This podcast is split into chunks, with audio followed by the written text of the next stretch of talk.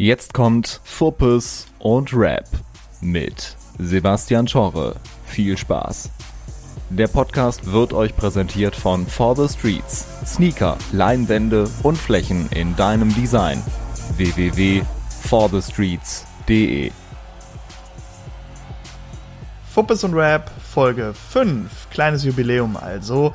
Und zu diesem kleinen Jubiläum haben wir uns einen schönen Gast eingeladen, der das mit uns zusammen ein bisschen zelebriert. Und das ist Felix. Und äh, der Rapper aus der Nähe von Regensburg ist nicht Fan vom Jan, wie man vielleicht denken könnte, wenn man in fußballerischen Gefilden abseits der ersten Liga unterwegs ist, sondern Fan von Eintracht Frankfurt, also einem Verein, der es jetzt in den letzten Jahren eigentlich ganz gut hatte und spätestens seit diesem Sommer ein paar mehr Probleme hat, als es vielleicht in den letzten Jahren vorher so ausgesehen hat. Dazu sprechen wir mit ihm natürlich über seinen Lieblingsverein, über andere Fußballvereine und Entwicklungen im Fußball, genauso wie auch über seine Musik, seine Einflüsse, warum er überhaupt Frankfurt-Fan geworden ist, denn das hat auch was mit Hip-Hop zu tun und auch wie es mit seinem Job äh, in der Kinderbetreuung aussieht. Er ist ähm, ja aktuell unterwegs und äh, betreut Kinder mit Autismus, hat aber früher auch äh, Kinder betreut, die ähm, ja verhaltensauffällig sind. Was das mit Fußball zu tun hat und was es mit Sport an sich zu tun hat, das hört ihr jetzt in der nächsten Folge Nummer 5 von Fuppes und Rap mit Felix. So, nachdem wir das mit dem Klatschen jetzt wunderschön hinbekommen haben und damit ein perfektes Intro hier äh, wahrscheinlich, wahrscheinlich zerstört haben, da, darf ich äh, den nächsten Gast bei Fuppes und Rap begrüßen und das ist Felix. Grüß dich. Ja, hi, schön, dass du mich eingeladen hast. Ich äh, freue mich richtig drauf, bisschen von meinem Verein, von der Eintracht zu erzählen und ein bisschen über Rap abzunörden. Du fängst schon ganz gut an. Äh, was, die, was die Hörer jetzt gerade nicht sehen können, du bist hier im frischen, neuen, weißen, Indeed gelabelten Eintracht Frankfurt 2021 Trikotsatz. Ähm, sitzt du hier gerade bei dieser Aufnahme. Ähm, Eintracht äh, ist, glaube ich, nicht so nah an deinem Geburtsort oder an deinem Wohnort dran. Warum die Eintracht? Ja, das stimmt tatsächlich. Äh, also ich komme ja aus dem tiefsten Herzen von Bayern und äh, viele Leute würden sich da eher denken, warum ist der kein Bayern-München-Fan oder so? Das fragen sich tatsächlich auch viele aus meinem Freundeskreis, die selber große Bayern-Fans sind. Aber bei mir hat es tatsächlich mit zwei Dingen zu tun. Vega und mit Alex Meyer. Vega höre ich ja schon seit Ewigkeiten und das ist einer meiner absoluten Lieblingsrapper. Und äh, diese ganze äh, Stimmung, die der da in den Songs auch immer wieder verbreitet, wo er immer wieder über die Eintracht und so gerappt hat, ähm, ich fand es so mega, ich fand es so faszinierend, dass ich mir dann irgendwann gedacht habe, ja, dann gucke ich mir den Verein doch mal an, bisschen. Und das war halt genau zu der Zeit, als halt äh, Alex Meyer da seine Hochzeit hatte. Und ich, ich finde den Typen einfach mega. Der ist so eine, so eine ja, so eine krasse Persönlichkeit. Äh, ist so ein Menschenfänger, meiner Meinung nach, aber halt auch einfach so einer, so eine richtige Kante. Einer, der halt sich, der halt aufs Spielfeld geht und der sich zerreißt und das fand ich einfach geil. Lass uns da, lass uns auf jeden Fall später nochmal drauf kommen. Ich würde ganz gerne noch ein Stück zu Beginn ein bisschen weiter vorher ansetzen, weil Vega rappt nicht seit äh, 28, 29 Jahren. Wir haben im Vorgespräch schon abgeklärt, wir sind ungefähr im selben Alter, von daher können wir das äh, abklären. Du bist auch, äh, was bist du, 28, 29? 29. 29, ich bin auch 29, so dann sind wir ungefähr im selben Alter. Das heißt, mit, mit Vegas Rap sind wir wahrscheinlich erst später in Berührung gekommen. Wie war denn deine Fußballsozialisation vor Vega, vor dem äh, Frankfurt representeten Halbultra. ich habe davor mich wirklich gar nicht so für Vereinsfußball interessiert, muss ich sagen. Ich habe mir davor eigentlich mehr so für äh, Europameisterschaft und WM halt interessiert. Da war immer Feuer und Flamme und äh, habe immer gemerkt, dass mir das halt so ein, so ein krasses Gefühl gegeben hat, das ich beim anderen Fußball irgendwie nicht verspürt habe. Mhm. Und eben dann durch, also dann dachte ich mir halt ewig lang, okay, ist, vielleicht ist Vereinsfußball einfach nichts für mich. Bis halt dann, äh, bis halt dann ähm, ich mit der Eintracht in Berührung gekommen bin und dann gemerkt habe, ey, das ist so der einzige Verein, der so das Gleiche äh, bei mir auslöst, wie wenn ich jetzt äh, der Nationalmannschaft bei der WM oder bei, bei der EM zuschaue. Aber das ist ja, glaube ich, ähm, die, die erste Berührung mit Fußball, die viele von, von den Fußballfans auch heute hatten, dass man entweder äh, ein Fußballspiel im Fernsehen gesehen hat. Oft war es dann WM, EM, klar. Ja. Das ist das, was am größten, ähm, größten publiziert wird, wo wahrscheinlich die meisten Leute auf Fußball schauen. Oder es war eben der klassische Stadionbesuch mit Papa, Mama, Onkel, Opa. Ähm, wo man dann eben äh, zum Fußball gebracht worden bin. Hattest du in deiner Family und mit den Leuten drumherum gar niemanden, der dich irgendwie schon früher zum Fußball hätte bringen können, der dich vielleicht auch zu einem anderen Verein hätte bringen können? Ja, doch, doch schon. Also meine, gerade meine Tante und auch mein äh, Dad, die haben beide versucht, mich in, äh, in zwei Lager ein bisschen zu drängen. Meine Tante eher so in die Nürnberger Richtung und mein Dad eher so äh, Richtung 1860 München.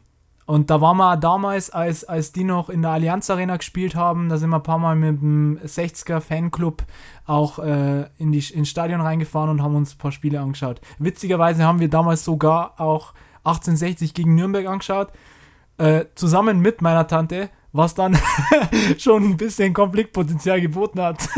War danach dann, äh, waren danach dann große Probleme im, im Familiensektor. das, das, wer hat gewonnen? Weißt du es noch? Boah, ich glaube sogar Nürnberg hat gewonnen. Ja gut, dann war dein Vater danach wahrscheinlich eher, eher schlecht drauf. ja, mein Dad ist ein sehr harmoniebedürftiger Mensch, daher. Ich glaube, wenn es andersrum ausgegangen wäre, wäre es schwieriger gewesen. ich komme ich komm aus dem Haushalt. Äh, ich habe ja vorhin schon im Vorgespräch gesagt, kann ich auch nochmal sagen, wissen die Leute, die regelmäßig den Podcast hier hören. Ich komme ja eher aus dem Westen. Und ähm, meine Vereine sind unter anderem auch Schalke. Und äh, zu Hause hatte ich dann mit meinem Vater jemanden, der, der mich da sehr unterstützt hat und der da auch äh, mit mir die ersten Fußballerlebnisse ähm, erlebt hat oder mich dahin gebracht hat. Ich kann mich noch an mein erstes Spiel so grob erinnern, so mit fünf im alten Parkstadion in Gelsenkirchen gegen Rostock. kann sich auch keiner mehr vorstellen, dass die nochmal regelmäßig in der ersten Liga spielen. Gut, Schalke spielt sie jetzt auch mittlerweile nicht mehr, aber ähm, war natürlich schon eine interessante Sache. Und äh, dann wirklich klirrend kalt, irgendwie 15.000 Zuschauer, kann sich auch keiner mehr vorstellen. Äh, selbst in Corona-Zeiten äh, wurde das, glaube ich, groß äh, überschritten. Und dann äh, hat man halt so die Mütze vom Papa bekommen äh, mit Schalke drauf und so. Und spätestens dann war es halt um einen geschehen. Ja. War dann auch noch das Jahr, wo Schalke den UEFA Cup gewonnen hat. Und mein Vater war in Mailand äh, beim Finale und dementsprechend war dann nicht mehr die Frage, ob man Schalke-Fan wird oder nicht. Meine Mutter dagegen und auch mein Bruder später waren dann Fan vom FC Bayern. Oh. Und dann hattest du halt diese, genau diese Zweierkonstellation, ganz böse, das weißt du? Meine, meine Mutter, die letzten, die letzten, wenn sie das hört, sorry Mama, aber äh, die letzten Fußballer, die sie halt wirklich praktisch gesehen habe, waren halt so Beckenbauer, äh, so die Zeit Beckenbauer Uwe Seeler mäßig, so, aber sie war tendenziell dann immer Bayern-Fan, aus Gründen. Und ähm, dann hattest du halt diese Zweierkonfliktpotenzial zu Hause. Mein Bruder auch ausschließlich in, in Bayern-Sachen dann immer zum, zum eigenen Fußballtraining gegangen. Deswegen fragte ich gerade nach dieser Fußballsozialisation, weil wenn du aus einer krassen Fußballfamilie kommst, dann gibt's immer so Abzweige. Du hättest auch, auch der größte Eintracht-Fan, äh, bei euch in der oder bei, bei in Frankfurt in der Ecke oder bei euch im Bayern, der größte Bayern-Fan hätte, wenn es anders gelaufen wäre, auch 60er werden genau, können. Ja. Definitiv. Es hätte im Familienumfeld passieren können. Deswegen finde ich es immer so lustig, weil dieses ähm, etwas militante Fußballfan Gehabe, manchmal ja auch, darauf beruht, dass irgendwann irgendjemand mal zufälligerweise mit dir im richtigen Moment im Stadion war. Ja, ja. Und das ist, das ist so kurios, weil, weil im Nachhinein hauen sie sich dann auf die Möppe und äh, es ist natürlich irgendwie sehr wichtig, ähm, dann auch für den Verein einzustehen, wo ich auch total dabei bin und so. Aber wie viel Zufall da drin steckt, das ist das Interessante äh, dabei und wie viel, wie viel Historie man dann dabei auch, auch vergisst, finde ich immer, finde ich immer super spannend. Und wenn du sagst, du kommst gar nicht aus der Ecke äh, Frankfurt, dann muss es ja eine Geschichte geben. Und von daher sind wir dann wieder zurück beim, beim Rap ja. äh, und bei äh, Vega und Co. Ähm, wenn das stimmt, hast du einen Starter-Deal bei Wolfpack. Genau, ja. Und das ist äh, das Label, Label von Debo. Ja. Und äh, erstmal wollte ich dich fragen, was ist überhaupt ein Starter-Deal? Weil ich mir gar nicht vorstellen kann, dass das so viele Leute wissen. Okay, das ist jetzt echt äh, auch bisschen schwierig zu erklären. Also es ist nicht wirklich ein Label-Deal, so kann man sich das nicht vorstellen. Ähm, Wolfpack hat sich irgendwann halt gedacht gehabt, weil die viele Anfragen bekommen haben von kleineren Künstlern, die die cool fanden, dass die da was Neues dafür kreieren, dass man denen auch irgendwie eine Plattform, irgendwie eine Unterstützung an die Hand gibt. aber mit viel mehr Freiheiten und viel zeitgemäßer. Das, Im Endeffekt ist das quasi nur ähm, für, du, du unterschreibst für ein, für ein Projekt immer nur. Ich habe jetzt auch nur über den Starter Deal die Plus 49 EP rausgebracht und der Starter Deal bringt dich dann quasi bei iGroove rein. Ich meine, jetzt ist der Schritt zu iGroove noch viel einfacher, weil jetzt sitzt ja Debo sogar direkt bei iGroove. Das hat wahrscheinlich ja diese Entwicklung mit dieser engen Zusammenarbeit äh, irgendwann halt dann einfach, ähm, ja, war der logische nächste Schritt. Und äh, dann wirst du einfach über iGroove äh, betreut, kannst darüber äh, Promotion-Services äh, und so buchen. Aber es ist jetzt nicht so, dass du jetzt irgendwie großartig Vorschuss oder Geld in die Hand bekommst. Also du musst dich schon auch selber drum kümmern. Dir stehen halt nur bessere, zielgerichtete, zielgerichtetere Möglichkeiten äh, offen, dass du deine Musik auch an die Leute bringst, die es auch wirklich interessiert und du brauchst halt keine Angst haben, dass du jetzt bei irgendeinem so zwielichtigen Typen so eine äh, Playlist-Promotion oder sowas buchst und das sind am, am Ende alles nur äh, Fake-Streams aus Lettland oder sowas. Nichts gegen Lettland, aber im Grundsatz, im Grundsatz halt nicht das, was man haben möchte. Äh, du hast genau. jetzt ganz viele Begrifflichkeiten angesprochen, die ich glaube nicht jeder Rap-Hörer so sofort kennt, der nicht äh, sich tiefer in die Materie rein gegruft hat. Wir haben äh, kurz im Vorgespräch auch schon über Playlisten gesprochen. Jetzt hast du das gerade auch nochmal angesprochen, dass es da auch eigene Playlist-Stils gibt. Kannst du mal ähm, ein bisschen aus dem Nähkästchen plaudern? A, was man so selber als Ideen hat, um vielleicht in diese Playlisten reinzukommen und B, was es für Möglichkeiten gibt, sich da, es klingt böse, aber es ist dann im Endeffekt so, ja auch reinzukaufen. Boah, also ich, das Reinkaufen ist, glaube ich, wirklich das, äh, die äh, einfachere Variante. Äh, Im Endeffekt äh, läuft ja da alles irgendwie über Vitamin B. Äh, meistens kennst du jemanden, der kennt jemanden und der kennt jemanden und der macht dann die Playlist. Und diese ganzen großen Playlisten aus Deutschland, das sind, äh, das ist, sind eine Handvoll Leute, die das quasi auswählen, wer da reinkommt. Und wenn du da Freunde von Freunden von denen kennst und da irgendjemand mal ein gutes Wort einlegt oder sagt, hey du, pass auf, der wird dich, äh, da kann man eine Zusammenarbeit machen, so für den Song, vielleicht so mit Prozenten, Beteiligung, dies, das. Äh, dann schreibt er dich halt bei dem Song irgendwie mit rein, dass du der Executive Producer warst oder dass du der Manager bist und kriegst halt deinen dein Prozentshare, obwohl du nichts für den Song gemacht hast. Und dann packen die dich da rein. Jetzt mal ab davon, ähm, ob du das selber gemacht hast oder nicht, da sprechen wir mal en Detail nicht drüber, aber viel wichtiger, viel wichtiger, wie findest du das? Also ganz simple Kinderfrage, wie findest du das? Ja, ich finde ich find tatsächlich sehr, sehr schwierig. Es gibt äh, Aspekte, ähm, wo es dann, dann wieder heißt, so nach dem Motto, ja, wir sind halt eine, eine Musikfamilie, jeder kriegt hier seinen Platz und alle kümmern sich umeinander. Aber hm, um es jetzt blöd zu sagen, wenn es das Böse sagen willst, kannst du sagen, es wirkt wie so ein incestuider Haufen dass immer nur die gleichen Leute äh, sich in, also so eine, in so einem geschlossenen Kreis halten. Und wenn du da reinkommen willst, dann musst du einfach äh, entweder deine Künstleridentität aufgeben oder halt extrem viel von deinem eigenen Share, von dem, was du, was du mit deiner eigenen Musik, die du ja selber aufgebaut hast über Jahre und in die du ja selber deine ganze Zeit und dein Geld reingesteckt hast, äh, abgeben musst, damit du irgendwie da stattfinden kannst. Aber das ist ja zum Beispiel, das ist ja zum Beispiel was, wo man, wenn man straighten Boom Bap 90er Jahre Hip Hop macht, wahrscheinlich auch gar nicht hinkommt. Man muss ja schon einen gewissen ja. Anspruch vielleicht auch an äh, eine Aktualität in der Musik haben, um es jetzt mal sehr nett auszudrücken. Ähm, vielleicht auch ein bisschen sich an die Masse anpassen, um überhaupt die Möglichkeit dazu zu, zu bekommen. Und was du machst, äh, und wie deine Musik, glaube ich, auch so, sag ich jetzt, als Hörer funktioniert, ist, dass du dich schon dieser Mittel auch bedienst. Wahrscheinlich, weil du es einfach super gerne hörst. Ähm, und dann trotzdem mit dieser Basis eben versuchst, da reinzukommen. Oder ist das jetzt überinterpretiert?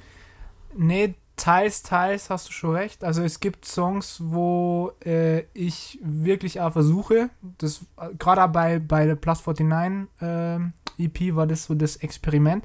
So, mich äh, von den Sachen, die jetzt gerade aktuell sind, die jetzt gerade on top sind, die ich selber feiere, mich zu bedienen, aber das auf meine eigene Art und Weise zu machen.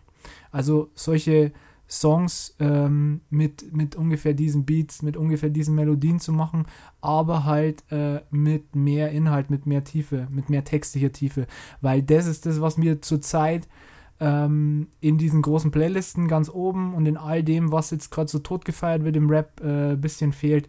Ich habe jetzt das Gefühl, dass sich das wieder in eine bessere Richtung entwickelt. Also gerade so die letzten Monate machen mich, also stimmen mich da sehr positiv, weil jetzt immer mehr auch wieder äh, Songs ein bisschen mehr Aufmerksamkeit kriegen und mehr äh, Respekt kriegen, bei denen wirklich äh, ein Text, eine Geschichte dahinter steht. Welche, welche sind das ungefähr für dich? Also einfach um mal zwischendurch, wenn du es schon ansprichst, mal so aktuelle Sachen, die du gerade hörst, äh, anzusprechen. Bei welchen Sachen würdest du sagen, ah, da fehlt mir aktuell genau nicht diese Tiefe, das bringt mich vielleicht auch selber mal zum Nachdenken ähm, über mich oder über meine eigene Musik? Ja, ich muss sagen, das letzte PA Sports Album hat mich sehr positiv überrascht, nachdem er davor wirklich eigentlich nur auf äh, Beats, Hooklines und Melodien gesetzt hatte. Also ich meine jetzt beim Soloalbum davor, bei dem Album mit Kianosch, mit dem Crossover, da hat er ja was ganz eigenes, was Verrücktes gemacht und das war auch mega geil.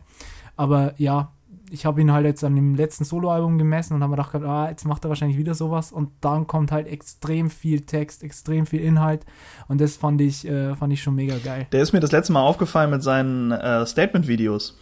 ja, dieses Statement. -Video. Ich habe, glaube ich, mehr Statement-Videos von PA Sports jemals gehört, als ich seine Musik gehört habe. Wahrscheinlich zeittechnisch. Ähm, ist jetzt nicht so ganz meine Ecke, aber ich habe das natürlich alles gehört und mitbekommen, weil man sich da ja auch ein bisschen informieren möchte bei der ganzen Geschichte. Wie siehst du sowas? Also, ich glaube, von so Beef-Stories bist du ja mit, mit deiner Musik einfach sehr weit entfernt.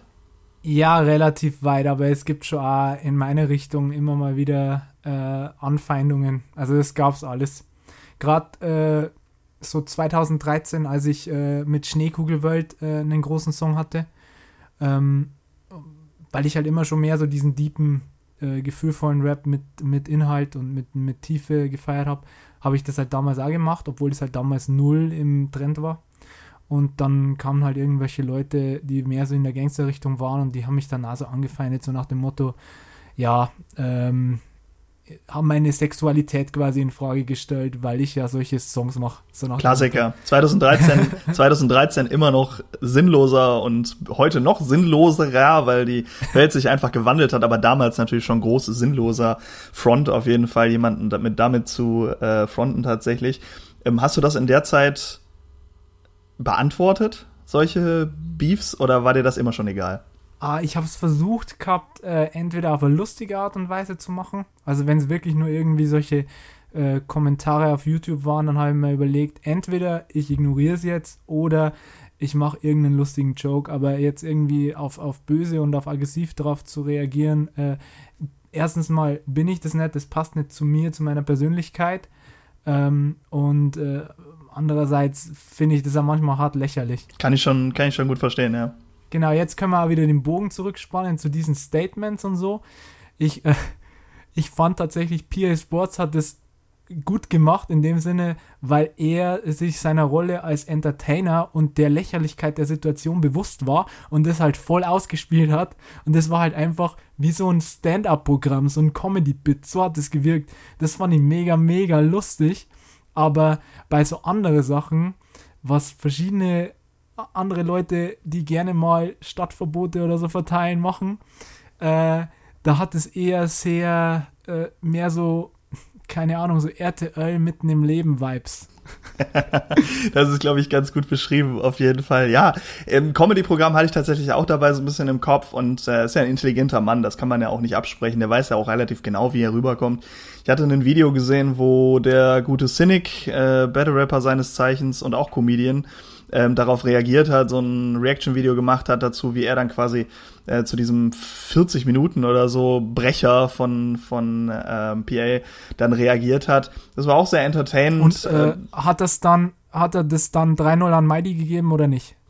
Das wäre die gute Frage. Ich glaube, Cynic selber hätte es an sich gegeben. Auch diesen Beef hätte er tatsächlich an sich gegeben. Cynic, wenn du das hörst, beantworte meine Nachrichten.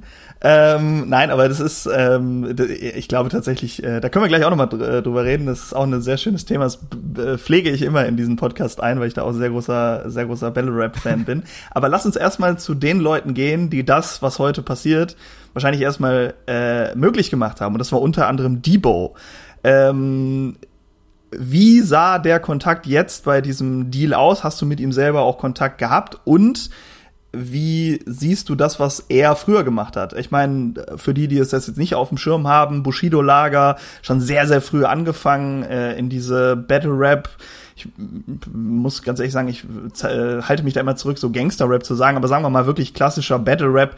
Ähm, Anfang der 2000er äh, gemacht, auch schon davor im Hip-Hop unterwegs gewesen. Wie sah da so dein Kontakt zu ihm aus und ähm, gab's da, gab's da überhaupt Kontakt, sagen wir es mal so? Also ich muss sagen, am Anfang war es für mich, ich habe dann natürlich gehört, ich glaube zu der Zeit hat, hat jeder das EGJ-Camp irgendwie verfolgt und hat da mitgekriegt, was da kam. Total. Mein Favorite, muss ich sagen, war er damals nicht. Ich fand ihn damals ein bisschen sperrig, äh, den Zugang, allein wegen der Stimme und weil er schon einen sehr eigenen Rap-Stil hat. Und das habe ich am Anfang nicht so ganz geblickt, aber ich habe dann immer schon geschätzt, dass er auch eine gewisse inhaltliche Tiefe hatte. Dass er sogar in, in solche Songs, die eigentlich mehr so äh, straightforward und so gangstermäßig gingen, immer noch so Lines reingebracht hat, wo du dachtest, Alter, es ist schon jetzt Gänsehaut, das bereichert mich jetzt gerade. Und ich meine, er hat ja auch coole Solo-Songs damals gemacht, dieser, dieses Sans Souci Album und der Titeltrack, das war schon nice. Aber richtig, ähm, richtig gefeiert und richtig schätzen gelernt habe ich ihn dann erst mit seinem leider letzten Album, mit äh, Kopfig mit Niveau da waren richtig geile Songs drauf. Also ich fand dieser, dieser Song Hasenherz, wenn du da irgendwie nachts im Auto unterwegs bist und dann den voll aufgedreht hast, der, dann ist dir schon anders geworden. Der, der schiebt, dich so, schiebt dich in andere Sphären, da kriegst du richtig Gänsehaut. Wie, wie sah das jetzt bei dir aus, ähm, wenn du selber sagst, du hast das äh, ein bisschen später alles mitbekommen und äh, hast dementsprechend noch ein bisschen später die Musik gehört, dann war es wahrscheinlich, als du die Möglichkeit bekommen hast, diesen Starter-Deal dazu bekommen, noch ein bisschen präsenter, seine Musik. Ähm, ja, ja, klar. Äh, sag noch mal, wie, wie das so abgelaufen ist. Also wie, wie meldet man sich da selber? Kommen die auf einen zu? Ich habe tatsächlich denen eine E-Mail geschrieben, habe denen damals äh, das Musikvideo zu äh, Indianer Ehrenwort, äh, zu dem Titeltrack von meinem äh, letzten Album geschickt. Und dann hat sich der Armin bei mir gemeldet. Und der Armin hat gemeint gehabt, yo, ist richtig cool, ist interessant. Aber über Wolfpack selber können wir da nichts machen, da haben wir keine Kapazitäten. Wir sind aber gerade dabei, so ein Projekt äh, aufzubauen, gerade für so Newcomer oder für unbekanntere Künstler und äh, wir melden uns dann nochmal, wenn es soweit ist. Und dann hat es recht lange gedauert, dann dachte ich mir, okay, hm, was ist da los? Vielleicht haben es doch das Interesse verloren oder wird es doch gar nicht aufgebaut und irgendwann kam dann halt so aus dem Nichts so diese Mail, der Starter-Deal jetzt da und dann halt eben mit so einer persönlichen Einladung, so dass ich quasi gerne jetzt da mitmachen kann, weil die das ganz cool fanden, was ich da gemacht habe. Aber selber mit dem Debo habe ich äh, nicht wirklich Kontakt gehabt. Also ich folge ihm auf, auf Instagram. Ähm, ich habe ein paar Mal äh, so Kleinigkeiten hin und her geschrieben, also mal auf seine Stories und so reagiert. Ähm, ab und zu hat er mal so kurz irgendwie was zurückgeschrieben oder halt einfach nur mit so einem Like reagiert. Und er hat sich auch ein paar Mal meine Stories angeguckt, hat ein paar Sachen von mir, gerade in Bezug auf die Plus 49 EP, äh, geliked. Ähm, aber das war eigentlich so der ganze Kontakt. Kurz mal emotionale Nachfrage, wenn da bei Instagram in den Benachrichtigungen steht, Debo hat deinen, äh, deinen Beitrag geliked. Kurze, kurze, kurzes Entführen in die emotionale Welt von Felix. Digi, sowas, das macht, das macht mich unfassbar stolz, ohne Witz. Solche Sachen, die, äh, die geben mir richtig viel. Weil ich rap ja jetzt nicht aus dem Grund, weil ich mir denke, ich will jetzt die, äh, die schnelle Mark machen oder die große Million. Ich habe ja damals angefangen, weil mich diese Leute fasziniert haben, weil ich äh, so aufgeschaut habe zu gewissen Leuten. Das waren meine Helden einfach. Und äh, wenn du dann jemanden aus der alten Riege hast, äh, der halt dann dir so seinen Respekt zeigt, dann der, da rennst du erstmal rum, als hättest du ein S auf der Brust, so Superman-mäßig. So. auf jeden Fall. Ähm, wenn wir von, also du hast ja gerade auch gesagt, so EGJ-Camp haben wir alle gehört, kann ich definitiv bestätigen, also alle Leute. Das waren ja auch sehr individuelle Charaktere, ne? Also das muss man auch sagen. Das war ja so ein bisschen ähm, wie Selfmade etwas später das Ganze gemacht hat ähm, dass du halt wirklich einen, einen fast schon einen Boygroup-artigen Charakter hast. Du hast ja viele verschiedene Jungs dabei gehabt, die ein paar Skills mit dabei hast. Du hattest mit Shakusa dann irgendwann auch jemanden, der nicht aus Deutschland kam, zum Beispiel, wo du dann einfach noch einen anderen Markt hattest, den du da ähm, übernehmen konntest ja. äh, bei der ganzen Sache. Was war, was war so, ja, EGJ-Zeit?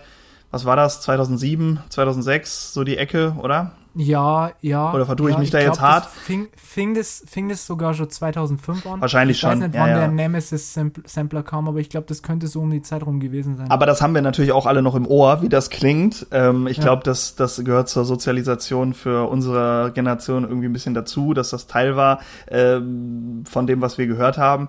Wie kannst du, kannst du die Musik heute hören? Und ähm, wenn ja, was geht dir da heute durch den Kopf? Also ich kann schon mal vorweg sagen, ich kann die Musik heute noch hören. Mal so ein bisschen das Gefühl, Mhm. äh, da wäre mittlerweile, äh, wie bei diversen Büchern, so eine kommentierte Fassung vielleicht gar nicht mal so schlecht, dass man manche Dinge ein bisschen in den Kontext setzen kann, dass es damals noch ein bisschen anders war, dass man gewisse Beleidigungen und äh, gewisse Begrifflichkeiten einfach noch verwendet hat, die heute halt äh, cancelled sind. Ähm, ah, ja, okay, jetzt, jetzt verstehe ich auch, was du hinaus Oder vielleicht ja. auch einfach der Stil, ne? Es war halt schon sehr, sehr brachial und auf Deutsch gesagt auf die Fresse. Ja. Wie, wie siehst du das heute? Ja, es ist schon eine krasse Roughness da drin, aber ähm, in der, äh, also die fasziniert mich ja nach wie vor. Ich meine, äh, wie gesagt, einer meiner Lieblingskünstler nach wie vor ist Vega und der hat ja immer noch eine ziemliche Roughness, wenn auch nicht im, äh, im Text manchmal, dann aber in der Stimme und im Sound. Von dem her, einige Sachen kann ich da schon äh, noch hören. Ich habe es länger nicht mehr gehört, aber ich glaube, gerade so Songs, wenn ich jetzt wieder äh, Chakusa und Busy Fliegen anmache oder, ähm, oder Der König persönlich von Echo, das sind so Sachen, die habe ich damals echt tot gehört und äh, ich glaube, die würden immer nur Gänsehaut bei mir erzeugen. Und wie sieht's aus mit Bushido selber? Warst du da äh, großer Fan oder hast du das damals auch schon etwas kritischer beäugt? Ähm, pass auf. Also, ich habe den früher gehört, ganz am Anfang so eben mit 13, 14 und habe halt immer so gesagt gehabt, so nach dem Motto, ja, ich höre das ja eigentlich bloß so ironisch. So, die anderen, ich finde ja Bushido selber gar nicht so cool, ich finde die anderen mehr so cool. Aber das habe ich halt immer nur so gesagt. Insgeheim fand ich das damals schon cool und hat, hat mich schon, einige Sachen haben mich schon richtig, richtig gecatcht. So, für immer jung, seine Version, die war halt einfach geil, Alter. Das habe ich mir dieses Musikvideo auf, auf YouTube, also ich bin wahrscheinlich für, keine Ahnung, so 15.000 Klicks da verantwortlich. Und dann kam so diese Zeit, wo das alles immer widersprüchlicher wurde, wo er sich dann so krass ähm, auf äh, ähm, an die Leute angebietet hat, so nach dem Motto, ja, ja, das tut mir alles so leid, ich bin jetzt so, äh, ich, ich bin der geläuterte Künstler, nur um dann irgendwie gefühlt zehn Minuten später oder in, in echt war es vielleicht ein halbes Jahr, aber so hat es sich angefühlt, dann wieder voll auf die Fresse zu hauen.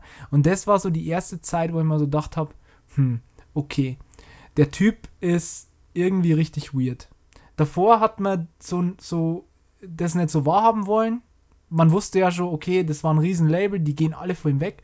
Komischerweise äh, schimpfen die alle im Nachhinein auf ihn. Ähm, ist da irgendwas im Hintergrund oder keine Ahnung. Vielleicht sind die einfach alle kollektiv äh, neidisch, weil die nicht so diesen großen Erfolg haben wie Bushido. Aber dann hat sich immer mehr rauskristallisiert, dass der Typ nicht ganz koscher sein kann, meiner Meinung nach. Und dann habe ich wirklich ähm, das nur noch aus Fun gehört und habe das dann immer ernst genommen. Ich meine, äh, da war ja eh schon allseits bekannt, okay, der schreibt seine Texte auch nicht selbst und ähm, das, das zerstört bei mir eh schon, gerade wenn es um diepe Sachen geht und persönliche Sachen geht, zerstört das bei mir das Feeling, weil ich weiß, okay, die, äh, du bist jetzt, du bist jetzt gerade nur äh, Milli Vanilli, so.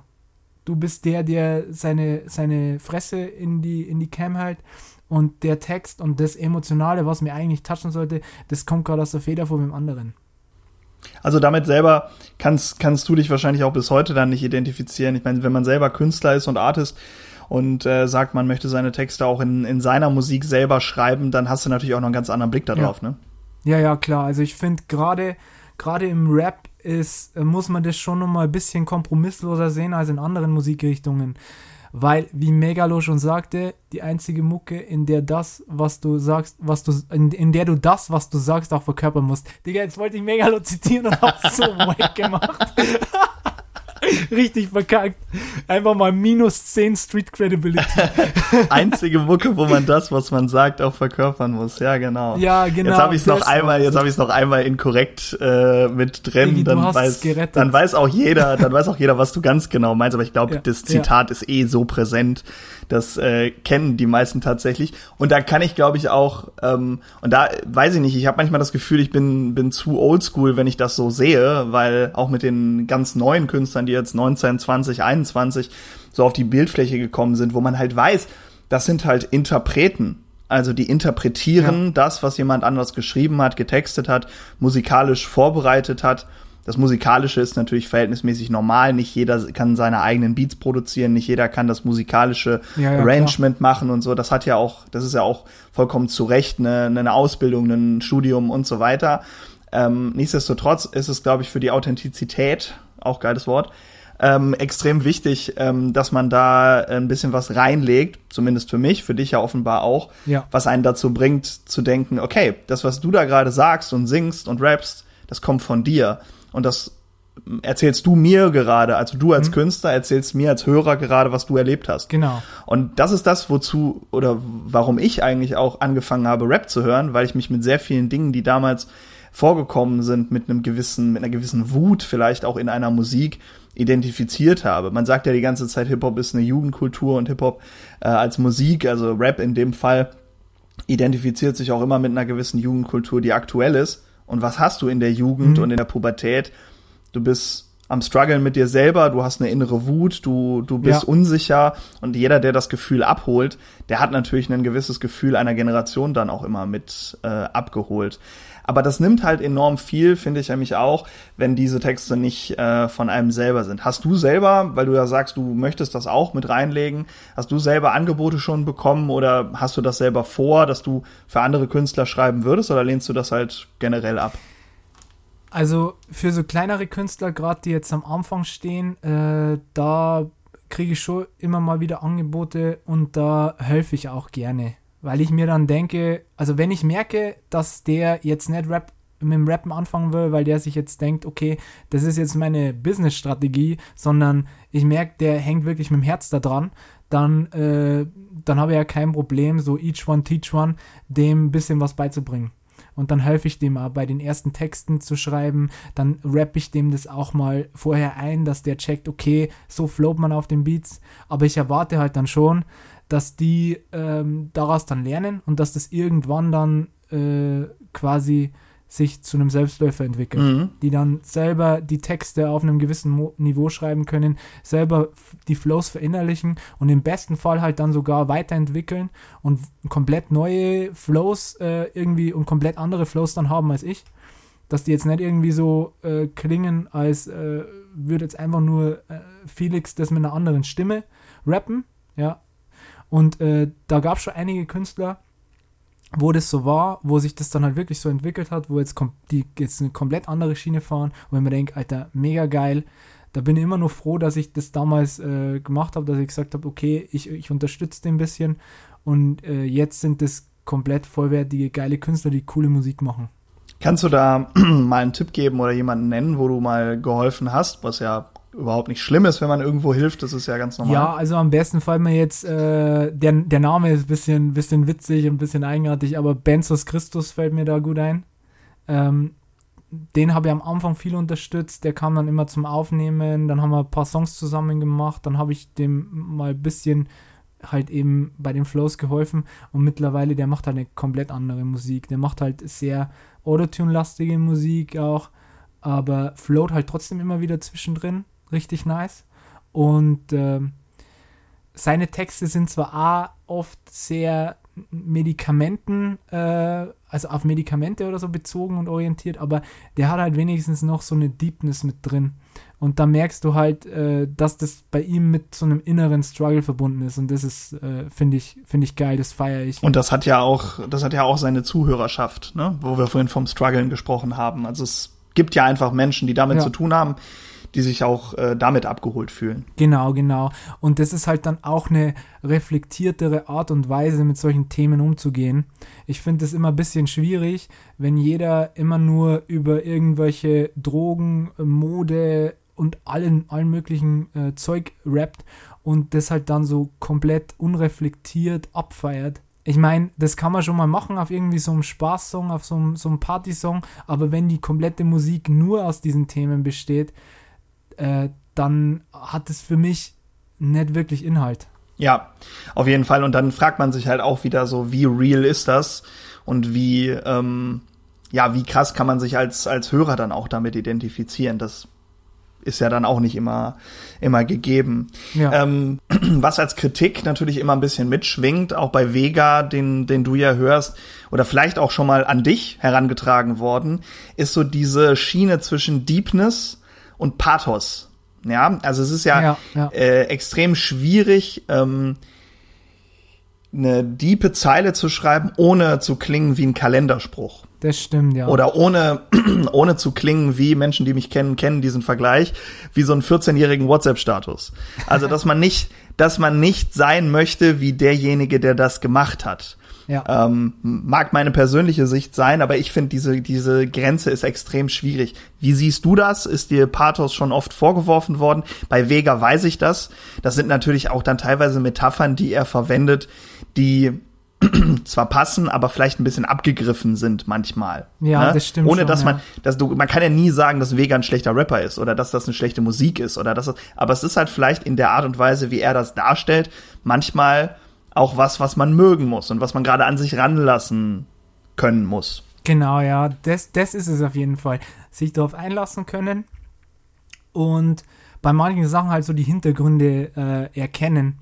Also ich weiß, dass, der, dass seine Mus Musik sehr, sehr pathosgeschwängert ist, aber ich finde das bei ihm irgendwie cool, weil es bei ihm halt nicht so aufgesetzt und nicht gezwungen wirkt, sondern das wirkt für mich so real. Da steckt trotzdem noch was dahinter, auch wenn manche Sprüche irgendwie abgegriffen sind. Aber dann merkt man quasi so einen Einfluss, äh, der da dahinter steht bei ihm. Gerade dieses irgendwie schlimmer als blind zu sein, ist das Einzige zu sehen. Da weiß ja jeder, das ist aus diesem äh, einen Film daraus, dieses Zitat ich finde, sowas gibt äh, einem dann nochmal ein bisschen mehr Profil. Dann merkst du, okay, äh, der äh, spielt da extra auf diesen Film an, der scheint irgendwas an dem Film äh, irgendwie gefeiert zu haben. Das, das schwingt dann nur mit rein. Und das mache ich ja auch gerne mal, dass ich auch so ähm, Filmzitate oder dass ich auch so Zitate von anderen äh, berühmteren, größeren Rap-Lines mal reinbringe, um halt quasi ähm, das abzufeiern, mein eigenes Fantum dafür abzufeiern, dass ich nicht irgendwie mich hinstelle und sage, hey, ich bin hier der einzig geile Rapper und alle anderen vor mir sind scheiße und alle anderen, die nach mir kommen, können eh nichts, sondern ich sage, hey, ich mache das, weil ich diese Musik, diese Kultur liebe und weil ich hier drin Menschen habe, die mich gerade in meiner Jugend wahrscheinlich mit ihrer Musik, mit ihren Texten ähm, mehr beeinflussen, mehr, mehr beeinflussen, mehr erzogen haben als meine Eltern. Und äh, da will ich ein bisschen was von diesem Respekt zurückgeben.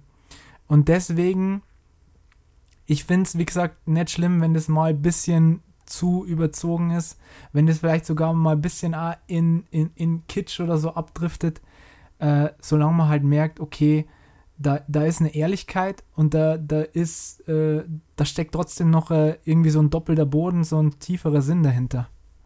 Aber ja, es gab auch schon Leute, äh, die zu mir gesagt haben, dass manche meiner Zeilen, oh, das ist jetzt schon arg, äh, arg kitschig und so. Warum ich das auch frage, ist, weil in dem letzten Release, was du, was du hattest, wo es auch ein sehr schönes Musikvideo zu gibt, da mhm. kommen wir gleich nochmal drauf.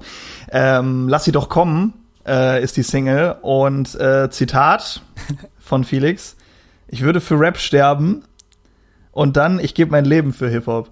Das sind natürlich also also also RZA wäre stolz, würde ich sagen. Das ist das ist auf jeden Fall das ist auf jeden Fall sehr sehr viel. Ne? Ähm, deswegen äh, habe ich das gerade kurz angesprochen. Ähm, natürlich dieser dieser Pathos, der da dann immer mitschwingt, kann dich rausbringen aus so ja. einem Song, weil du dann immer, weil du diesen diesen Moment, ähm, es gibt so ein geiles Meme von José Mourinho, wie der wie der auf so einer Auslosung sitzt und dann ähm, sein sein Headset weglegt, so mit so einem total genervten mhm. Blick, weil er gerade irgendwie eine Auslosung bekommen hat, dass sein damaliger Verein scheiß mich äh, schieß mich tot, wie der wie der damals äh, hieß, äh, ist ja auch ein guter Wechsler der äh, José Mourinho, wie er dann einfach so total genervt sein Headset weglegt. Die Leute, die das Meme kennen, wissen jetzt ganz genau, was ich meine und dann sagt so nach dem Motto, oh fuck that shit, so mäßig. Und manchmal habe ich so das Gefühl, wenn zu viel Pathos kommt, dann mache ich genau das Gleiche. Dann denke ich mir so, dann hole ich die Kopfhörer raus und denke mir so, ach komm, Junge. So nach dem Motto. ähm, ich sag, das ist bei dir überhaupt nicht der Fall und ich finde, bei dir hat es auch noch eine sehr angenehme Ratio. Aber natürlich, mhm. wenn ich das jetzt Kollegen von mir zeige, die eher so auf dieser Oldschool Boom Bap Sache hängen geblieben sind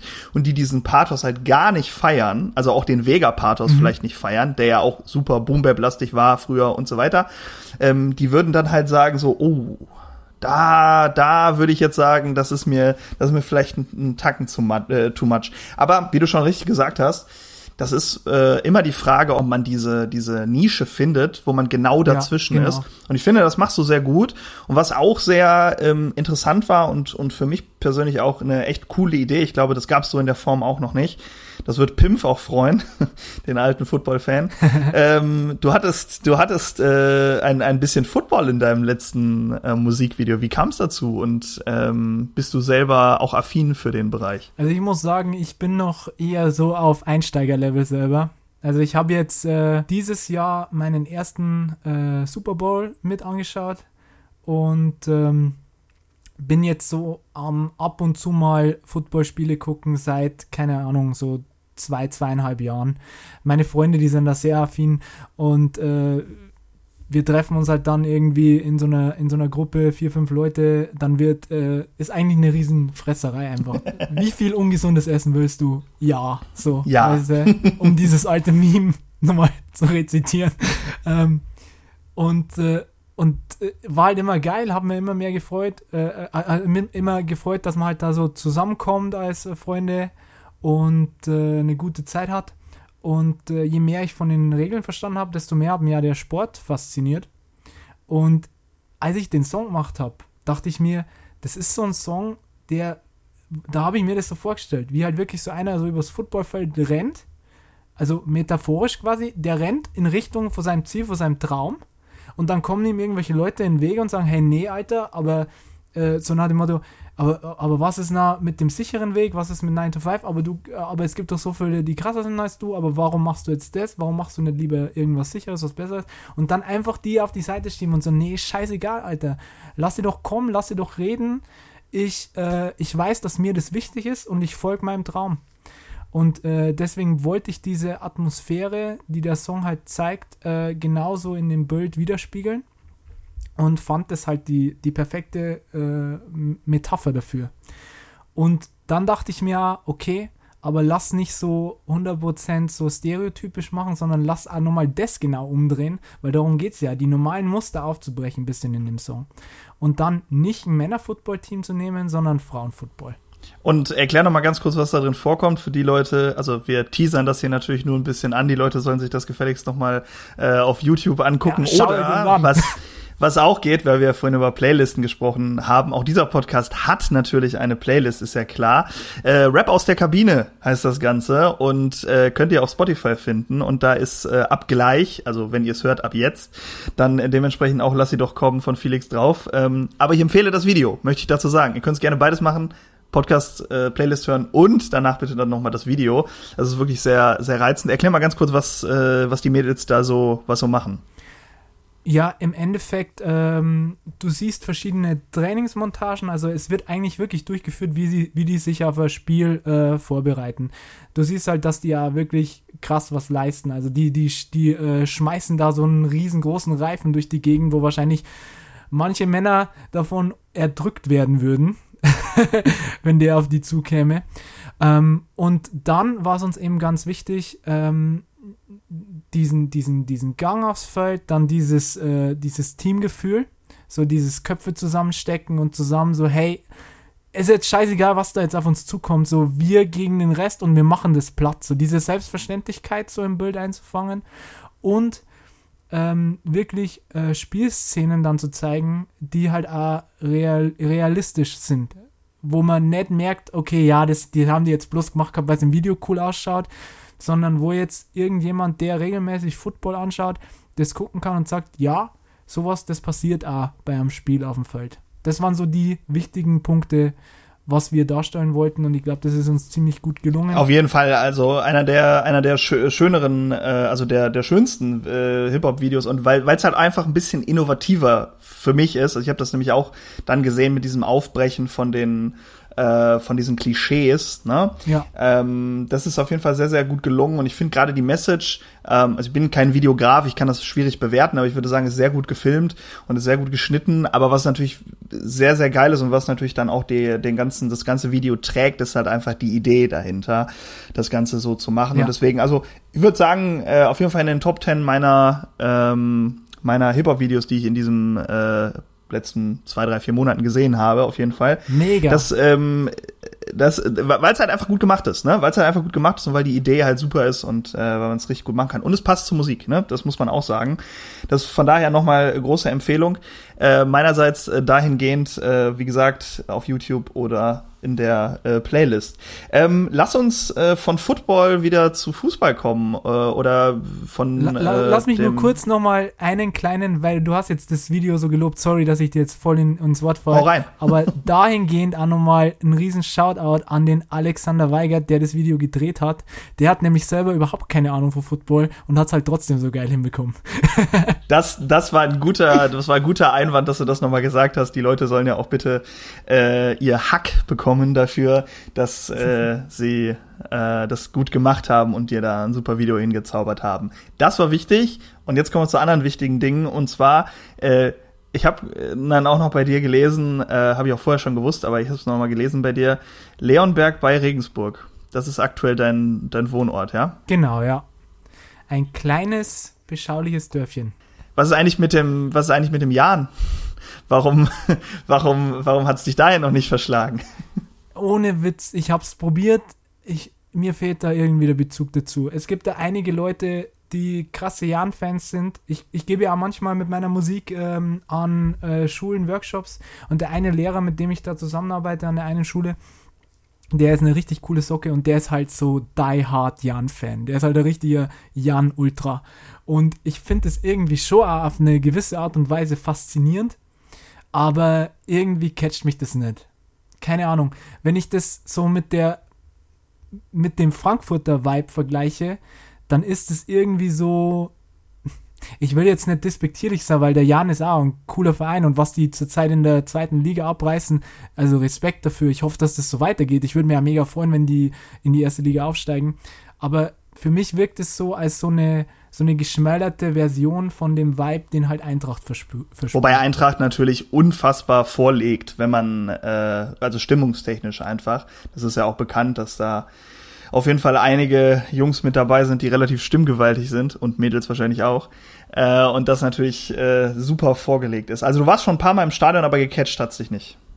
Ja, nee, irgendwie, irgendwie nicht mein Ding, nee. Aber aufgeregt, äh, um nochmal bei der Eintracht zu bleiben, hatte ich in letzter Zeit auf jeden Fall einiges. War aber natürlich auch eine turbulente Sommerzeit äh, bei der Eintracht, muss man sagen. Und jetzt gerade, wir nehmen das Ganze am Deadline Day auf, ist eigentlich auch das Unklügste, oh, ja. was man machen kann für so einen Podcast. Eigentlich wartest du noch einen Tag und stellst dann fest, wohin ist Younes denn jetzt gewechselt? Oder äh, was, was ist äh, im Endeffekt jetzt mit Kostic geworden? Äh, Kostic auf jeden Fall auch. Kostic, der Salihamidzic der Neuzeit, ne? Man, man, super Kicker, aber man hat ihn nie auf dem Radar. Das ist richtig, richtig krass. Wie Salihamidzic früher, hat auch immer bei Bayern gespielt, mhm. wurde immer vor der Saison aus der Startelf rausgeredet von vielen Experten. Damals hat immer seine Spiele gemacht. Ähm, bei, bei Kostic ist es natürlich so, der bringt natürlich auch noch krasse Leistungen und äh, das kann man in Statistiken super besser ablesen, bei dem, weil er einfach ein Stück offensiver ist. Aber äh, zurück zu dem äh, Transfersommer und dem, was dich so, was dich so äh, angepisst hat, kann man quasi sagen. Hau mal raus. Digga. harte Zeit. Also erstmal zu Kostic, das ist eine der wichtigsten Säulen der Eintracht. Ich glaube, also wenn die Eintracht Kostic nicht hätte, dann wäre das die letzten Jahre auch nochmal ganz anders verlaufen. Mal ganz, äh, mal außer Acht gelassen, dass man die Büffelherde hatte. Aber die müssen ja irgendwie gefüttert und bedient werden. Und Kostic ist halt wirklich einer, der sich fürs Team aufgerissen, also den Arsch aufgerissen hat und der halt so, also Vorlagenking war zeitweise. Der hat wirklich die Mannschaft getragen. Daher umso, umso bitterer, was da gerade passiert, umso schlimmer, ähm, weil ich es von ihm halt am, am allerwenigsten erwartet hatte. Also ich habe irgendwie das Gefühl gehabt, dass er so ein, so ein neuer Alex Meyer ist dass der jetzt einfach dieses äh, so Eintracht durch und durch ist und egal was passiert, so im, im schlimmsten Fall, so blöd gesagt, dass der sogar mit der Eintracht noch in die zweite Liga gehen würde. Und äh, dann ist sowas, aber jetzt, also man erfährt immer mehr Hintergründe, ähm, wenn man sich ein bisschen so durch die Zeitungen liest und auch durch äh, die äh, Podcasts äh, durchhört. Also äh, zum Beispiel bei Eintracht 2000, da wurden auch schon ein paar ähm, News da, ein paar Hintergründe gedroppt. Scheinbar hat der Bobic dem Kostic noch kurz bevor er geht halt irgendwie versprochen, dass für ihn jetzt auch Zeit wird, den nächsten Schritt zu machen, dass er jetzt äh, eben auch in was höherklassiges gehen kann, was ich irgendwie absolut nicht nachvollziehen kann. Ich meine, der verlässt das sinkende Schiff und dann gibt er nochmal irgendwie so eine so eine Nackenschelle mit, die jetzt noch Monate später nachwirkt, mhm. indem er dem da was verspricht, was er gar nicht halten kann, weil er selber gar nicht mehr da ist. Aus der Sicht ähm, eines Nicht-Eintracht-Fans, Bobic hat, äh, du hast gerade gesagt, Kostic hat äh, die Mannschaft getragen und die Mannschaft außerhalb des Felds, also das, was ja auch nicht ganz unwichtig ist, Management und Co., das hat natürlich ganz lange auch Bobic getragen. Ne? Und mit seinem Wechsel jetzt zur Hertha, dem man ihm naja, inhaltlich jetzt eigentlich nicht so ganz übel nehmen kann, weil man immer wusste, dass er halt jemand ist, die ganze Familie lebt in Berlin, er ist eigentlich auch eine härte ja. Ikone, ja. Äh, wenn der nochmal den nächsten Schritt äh, oder einen anderen, ich glaube, so der nächste Schritt ist es gar nicht, mhm. aber wenn er nochmal einen anderen Schritt machen möchte, dann wird es wahrscheinlich der sein, entweder Bayern, das traue ich, traut man ihm aber, glaube ja, ich, auch ja. generell nicht zu, und ich glaube, dazu ist er auch ein bisschen zu eigenständig im Kopf oder halt äh, härter. Das wusste man ja. Und diese Affinität ist ja dann, dann auch da.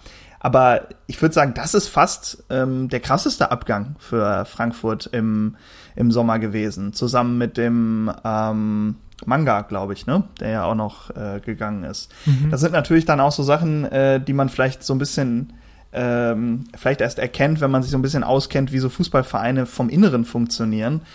Da hinterlässt jemand ein ziemliches Vakuum. Ja, ja, das stimmt schon. Das hat halt einen riesen Rattenschwanz jetzt äh, ähm, nach sich gezogen. Und äh, ich habe ich hab das letztes Jahr irgendwie so im Gefühl auch gehabt. So mhm. ab dem Moment, ähm, wo es dann eben die ersten Avancen gab, wo es hieß, okay, äh, Hertha und Bobic machen sich gegenseitig irgendwie schöne Augen, dann dachte ich mir, okay, wenn da jetzt irgendwas Spruchreifes passiert, dann äh, nimmt es im schlimmsten Fall so einen Dominoeffekt. Und man hat es ja gesehen, was dann passiert ist. Ich meine, Hütter geht auch, Hütter geht bei Weitem weniger elegant, wenn man zwei Wochen vor, davor noch sagt, ich bleibe sicher und dann äh, auf Deutsch gesagt verpisst man sich einfach. Das macht man nicht, finde ich auch, ja. Und vor allem auch, wie er sich dann gegeben hat. Also ich meine, die letzten Pressekonferenzen, das waren zwei verschiedene Menschen. Wenn du die Pressekonferenzen vor dieser Geschichte und nach dieser Geschichte gesehen hast, davor war das so auch so ein Ruhepool, der so ganz unaufgeregt ähm, diesen Verein geleitet hat mit so einer klaren Idee. Ähm, und das ist, glaube ich, ja genau das Richtige, weil als Eintracht-Fan ist man schon sehr, sehr leidenschaftlich, manchmal ein bisschen äh, zu emotional, einige der Leute. Und ich glaube, da war es richtig, dass er dann schon nochmal gesagt hat, hey Leute, lass mich mal machen, ruhig. Aber danach hat er irgendwie wie so ein beleidigtes kleines Kind oftmals gewirkt dass der richtig, ähm, das ihm richtig angemerkt, dass der jetzt einfach nur angepisst ist und dass der eigentlich gerade gar keinen Bock hat, da zu sitzen und sich mit den Reportern zu unterhalten. Und das hat halt der ganzen Stimmung, der ganzen Situation nicht äh, gerade positiv zugetragen. Sowas kannst du vielleicht mal auffangen, wenn du eh irgendwie nur in Tabellenmittelfeld unterwegs bist und sagst, ja, wir fahren jetzt die äh, Saison irgendwie nur nach Hause. Aber wenn du jetzt so kurz davor bist, dass du Champions League spielen kannst und da alle Nerven eh schon blank liegen, weil man, weil man weiß, okay, ähm, hinten dran, die warten alle nur darauf, dass man stolpert. Und dann kommt sowas noch dazu. Dann hast du deinen Kopf überall, bloß halt nicht bei dem eigentlichen Ziel. Bei Kostic äh, stand jetzt, wie viel Uhr haben wir? Deadline Day, 12.35 Uhr. Stand jetzt ist er noch bei der Eintracht. Wir gehen auch davon mhm. aus, er bleibt, weil äh, die letzten Gerüchte haben sich offenbar so ein bisschen in Luft aufgelöst. Nichtsdestotrotz, was bleibt denn so als Fan, wenn man den ganzen Sommer überhört, der geht, das ist voll die Säule. Was, was bleibt für dich dann? Kannst du den beim nächsten Spiel, wenn du im Stadion sein solltest oder wenn du bei vorm Fernseher sitzen solltest, kannst du dich da noch freuen oder sind, ist jemand für dich dann so ein bisschen moralisch verbrannt? Ich glaube, dem muss man eine Sonderstellung da ein bisschen einräumen. Weil der war jetzt jahrelang, der hat sich so entwickelt, der hätte jetzt schon seit Jahren die Möglichkeit da gehabt, dass er, dass er irgendwo anders hingeht, was für ihn lukrativer wäre. Und ich glaube, dem seine äh, äh, Manager, die sitzen ihm auch schon seit äh, längerer Zeit wahrscheinlich im Ohr. Und das ist eh super, dass der gesagt hat, nee, ich bekenne Farbe, ich bleib äh, da und ziehe das straight durch. Von dem her kann man den, dem sowas eher noch verzeihen. Wenn man merkt, okay, das war jetzt ein Ausrutscher, dem sind irgendwie wirklich jetzt die Pferde durchgegangen, ähm, was jetzt aufgrund der Situation jetzt nicht unverständlich ist. Ähm, ich meine, es wirkt wirklich so, ähm, als fällt gerade alles noch mehr zusammen und als muss man sich eher auf so eine ähm, Saison einstellen, wo man gegen den Abstieg kämpft. Ja, total. Also äh, gerade wenn man jetzt auch selber so ein paar Eintracht-Fans äh, bei sich im erweiterten Freundeskreis hat, ähm, dieses optimistische in eine Saison gehen, was die letzten Jahre eigentlich immer der Fall mhm. war, das äh, ist spätestens mit diesen Abgängen, die dann bekannt geworden sind mit Bobic und Co., die sind dann schon, ähm, ja, die sind dann schon ein bisschen eingeschränkter gewesen. Also dieses, ja. was sich die letzten Jahre etabliert hat, sich auf die neue Saison zu freuen, das war dann irgendwie nicht mehr so ganz drin. Und ähm, ich glaube auch, dass ähm, gerade so Corona-technisch Frankfurt auf jeden Fall ein großer Verlierer war, was diese äh, fehlenden Fans vor Ort einfach angeht. Auf jeden Und Fall. so findet man sich jetzt, so findet man sich jetzt halt gerade auf Platz 14 wieder, wo wir aufnehmen zumindest. Ähm, und die Bundesliga guckt sich wahrscheinlich ein bisschen um und denkt sich so, uh, in Frankfurt läuft nicht so. Ja. Bremen schlägt momentan keiner, aber das ist ein anderes Thema, was den, was den fehlenden Aufbau von, äh, von äh, Mannschaft und Co. angeht. Da bin ich eigentlich mit meinem, mit meiner, mit meinem FC Schalke ganz zufrieden, wo man jetzt heute zumindest am Deadline Day äh, mit gestern Kabak noch alle Leute wegbekommen hat, die zu Erstliga, ähm, äh, ähm, zu Erstliga-Gehältern auf der Payroll standen. Ja. Äh, das hat Werder ja überhaupt nicht geschafft. Ähm, da bin ich eigentlich ganz zufrieden, aber trotzdem. Die hatten ja schon Probleme, dass sie irgendwie noch wen finden, der halbwegs noch Geld für Raschitzer zahlt. Und da haben wir jetzt auch schon den Bogen. Gut, dass du jetzt äh, Werder ansprichst, weil das war auch noch so eine Sache, die ich zu der Kostic-Geschichte sagen wollte das hat für mich jetzt schon wieder so leichte Rashica Werder Bremen Vibes. Es könnte jetzt wirklich sein, dass wenn man ihn zwingt, hier zu bleiben, obwohl er das gar nicht will, dass das so einen ähnlichen Verlauf nimmt. So, so, so, so streikmäßig, dass er dann halt wirklich sagt, ja, dann, dann, dann mag ich gar nicht mehr. Genau, dass er dann komplett die Leistung verweigert und ähm, das machst halt eine Zeit lang und dann irgendwann merkst du, okay, wenn du als Profi lang genug die Leistung verweigert hast, dann, selbst wenn du jetzt die Leistung wieder aufruf, abrufen willst, äh, kannst du es nicht mehr, weil du bist nicht mehr trainiert. Und äh, dann ist der halt einfach äh, am Ende, macht er sich selber quasi seine Karriere kaputt und reißt damit dann die Eintracht nur ein bisschen mit runter. Zum Thema äh, Streik kann ich auf jeden Fall ein äh, Video empfehlen, was in, an unserer Aufnahme heute äh, rausgekommen ist, und zwar vom äh, guten Arndt Zeigler, der ähm, heute ein Video rausgebracht hat zum Thema Streikprofis und äh, der ähm, jetzt äh, sich sehr darüber ausgelassen hat, ähm, wie Spieler äh, mit ihrem Verein umgehen. Also wenn ihr Bock habt, Guckt da mal auf der Instagram-Seite nach von Zeiglers wunderbarer Welt des Fußballs. Sehr, sehr schön dargestellt und sehr, sehr ehrlich äh, von Anzeigler, der auch sehr großer Werder-Fan und Stadionsprecher vor Ort ist.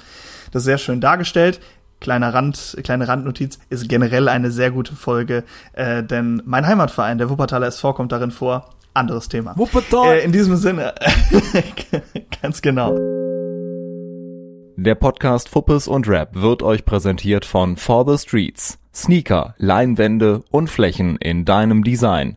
www.forthestreets.de ich wollte jetzt den Bogen nochmal zum, zum Fußball schlagen, ähm, um im Endeffekt dich äh, ganz wichtige Fragen zu fragen, die jeder hier zu beantworten hat in diesem Podcast. Und zwar die obligatorische, wer ist der beste Frage? Und äh, es gibt ganz viele verschiedene Antworten natürlich auf diese Frage. Ähm, wer ist der beste Fußballer aller Zeiten für dich? Äh, es gibt also alle Rapper und Fußballer, die bisher in diesem Podcast waren und alle drumherum, haben diese Frage beantwortet, mehr oder weniger ernst. Es gibt ja immer zwei Antworten, mhm. das habe ich äh, beim Gespräch mit Falki auch schon gesagt, auf diese Frage. Das eine ist das Emotionale. Ja. Und das andere Wer für einen selber der beste Spieler ist, natürlich so, das ist, äh, das ist was ganz anderes. Und auf der anderen Seite, der, den man wirklich für den Goat hält. Ja, und das sind natürlich dann andere äh, Antworten. Ich akzeptiere beide und deswegen ak akzeptiere ich auch zwei Antworten. Es ist vollkommen okay, wenn du Alex Meyer sagst und auf der anderen Seite wen anders. okay, ja, das ist es nämlich auch. Warte, äh, ich muss dir kurz was zeigen. Und wir sehen, Alex Meyer steht hinten auf dem vorhin angesprochenen Eintracht Frankfurt Trikot natürlich drauf, obwohl er in dieser Saison gar nicht mehr im Kader ist. Ja. Aber trotzdem, der Flock ist noch sehr beliebt, ne? Ich, genau, ich wollte dich vorhin nicht korrigieren, weil das ist nämlich gar nicht das 21er Trikot, das ist ein älteres oh, okay. Trikot. Das war das, ähm, wo es äh, den DFB-Pokal gewonnen haben. Also das war, glaube ich, das Auswärtstrikot. Ich bin mir aber gerade ah, selber ah, okay. gar nicht sicher. Oder das auf der Saison danach. Der, keine Ahnung, wann ihr seht ein, ihr seht, ihr seht ein, ihr seht ein passendes Foto dazu wahrscheinlich auf äh, dem Instagram-Channel von Fuppes und Rap. Schaut da gerne mal vorbei und äh, abonniert, damit ihr keine weitere Folge verpasst. Genauso wie auf Spotify und Apple und Co. Ich mache kurz ein bisschen Werbung da rein. Äh, gerne folgen, gerne Bewertung. Felix natürlich auch. Und ähm, ja, jetzt zur wichtigen Frage. Wer ist der Goat? Der emotionale und der fußballerische? Ja gut, den emotionalen habe ich jetzt schon äh, gesagt, Alex Meyer. Und ähm, für mich einer, der absolut underrated ist, muss ich wieder jemand sehr nischigen sagen, aber ich finde, äh, Kevin Volland ist ein absolut geiler Spieler. Und ich glaube auch, wenn der in der Nationalmannschaft mehr Zeit bekäme, dann würde das mit der Nationalmannschaft da anders ausschauen. Dann wäre auch äh, das letzte große Turnier jetzt ganz anders gelaufen, glaube ich. Man soll es man soll's ja nicht immer, man soll's ja nicht immer an einem Spieler festmachen, aber ich bin definitiv auch äh, der Meinung, dass Volland auf jeden Fall jemand ist, der viel zu wenig für das, was er kann, viel zu wenig Einsatzzeiten bekommen hat. Vielleicht auch, weil er der Spielertyp ist, der er ist. Ja. Ob das jetzt mit Hansi Flick sich so viel ändert, man weiß es nicht so ganz. Er kommt ja auch so aus dem Dunstkreis Nationalelf. Ob dann so ganz viele tolle neue Ideen da sind, ich weiß es nicht. Vielleicht hat der DFB da den nächsten Sure-Shot genommen und äh, sich da jemand hingesetzt, der halt jemanden wie Volland oder äh, Max Kruse, da kann man jetzt noch ein paar nennen, wahrscheinlich trotzdem weiter ignoriert. Ja. Ja, ich hoffe es mal nicht. Nach dem, was, äh, was der Hansi Flick da bei den Bayern geleistet hat, ähm, halte ich schon mehr von ihm und hat er mir schon positiver überrascht. Und äh, ich denke, dass das auch schon ein Typ ist, der auch mal selber ein bisschen was durchsetzen kann. Mhm. Also natürlich heißt es immer, der wurde genommen, weil der am besten mit den äh, Leuten, die da oben beim DFB sitzen, äh, kann und äh, am besten denen quasi nach der Schnauze plappert. Aber ich glaube schon, auch in ein paar Interviews, wenn man da mal was gesehen hat und in ein paar solche, solche Schlagabtäusche, ähm, äh, dass du, dass der schon auch eine klare Kante äh, vorgeben kann und eine klare Linie fahren kann. Ja, das denke ich auch. Und bei Bayern ist man auch nicht ohne Grundtrainer, ob man da jetzt sympathisiert oder nicht. Äh, das ist ja schon eine Qualitätsgeschichte und auch ein Ritterschlag, wenn man als Trainer bei den Bayern trainieren darf. Da muss man halt auch ein bisschen was auf jeden Fall mitbringen. Deine Antworten für den GOAT sind also emotional Alex Meyer und Kevin Volland ist der underrated Geheimtipp und, und wer ist jetzt der greatest of all time? Ach, Bruder. Das ist halt echt schwierig zu sagen. ich, ich bin halt trotzdem, ich weiß nicht, ob das wirklich so ein beliebter Pick ist, aber ich bin halt ähm, absolut kein großer Fan von Ronaldo und auch nicht von, von Messi, so von den Obvious-Leuten.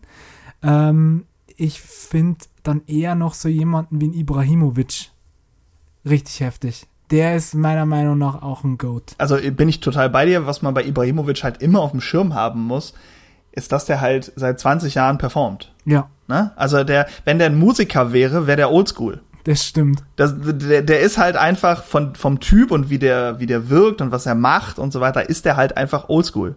Und dass er trotzdem mit seiner äh, Art und Weise immer noch Anklang findet und seine Tore schießt, hat natürlich auch ein bisschen was damit zu tun, dass er gut bedient wird, ne? Das ist logisch. Aber nichtsdestotrotz, er macht seine Tore und er macht das, wofür er ähm, bei dem Verein angestellt ist.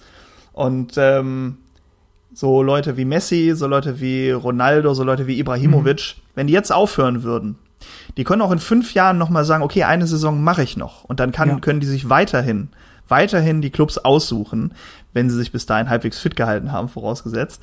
Weil die halt einfach was mitbringen, was du nicht lernen kannst. Und das, ähm, finde ich, macht so Goats immer aus, dass die eine Gabe haben, die ähm, andere Leute nicht erlernen können, selbst wenn die tausend Stunden auf dem Trainingsplatz verbringen das lernen die nicht. Das, das bleibt so. Und ich glaube, so Leute wie, äh, wie Ibrahimovic, Messi, Ronaldo, nur um die, die jetzt noch aktiv sind, äh, zu nennen, da kann man natürlich dann auch so Leute wie äh, Ronaldinho oder solche äh, Jungs nehmen, die wahrscheinlich so in mhm. unserer Zeit, als wir groß geworden sind, prinzipiell schon mal Thema waren äh, auf den Schulhöfen unseres Vertrauens. Ähm, das sind natürlich auch Gaben, die kann man dann einfach nicht äh, in 1000 Trainingsstunden lernen. Ich finde, das macht's halt wirklich aus und von daher dein Pick, also äh, Slatan Ibrahimovic, kann ich sehr gut nachvollziehen. Ich gucke gleich nochmal nach, ob der schon mal genannt worden ist, aber ich glaube, wir haben sehr, sehr unterschiedliche Antworten bisher. Das äh, finde ich immer ganz gut. Ich werde das irgendwann auch nochmal als Liste zusammenfassen und dann posten von allen, die dann ihre Picks abgegeben haben. Ich habe nicht allen diese emotionale Komponente zugesprochen. Vielleicht äh, kriege ich dann nochmal die Info, wer, wer emotional dann so das, äh, das Ding ist. Bei Falki zum Beispiel war das so, der grandiose Ennard Dietz, der äh, vom mhm. MSV Duisburg eine große Legende ist. Äh, den hat den Falki natürlich dann genannt. Kann ich sehr gut ja. nachvollziehen. Er als Duisburg-Fan sagt das natürlich, das ist ja logisch. Dann sagt jeder seine Vereinslegende. Ganz genau, genau. Ich habe da natürlich auch meine privaten äh, Picks oder die Leute, die ähm, einfach mich beim Fußball gehalten haben. Ähm, die sind natürlich dann schon auch irgendwie mit dabei.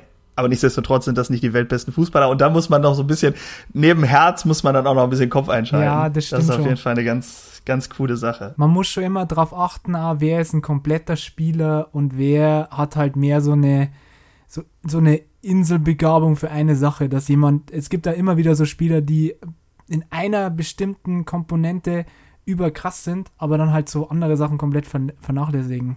Und das kann halt dann kein Gott sein. Genau, das kann kein Goat sein. Ich wollte wollt mit dir zum Abschluss noch über eine Sache sprechen, da können wir gleich entscheiden, ob wir das drin lassen wollen oder nicht. Aber da du das äh, veröffentlicht hast, würde ich das ganz gerne einmal ganz kurz ansprechen. Mhm. Und zwar in meiner eigenen sehr schwachen fußballerischen Karriere habe ich einige Jungs gesehen, die waren zehnmal besser als ich. Okay. Aber die spielen heute nicht mehr. Teilweise, weil sie verletzt sind, teilweise, weil sie aber auch aus disziplinarischen Gründen äh, nicht wirklich bei ihren etwas größeren Vereinen, wo sie dann gespielt haben, als ich, mhm. angekommen sind. Und jetzt arbeitest du mit Jugendlichen zusammen, wenn das immer noch stimmt, die, naja, ja, schwer ja, erziehbar sind in deinem, in deiner Arbeit.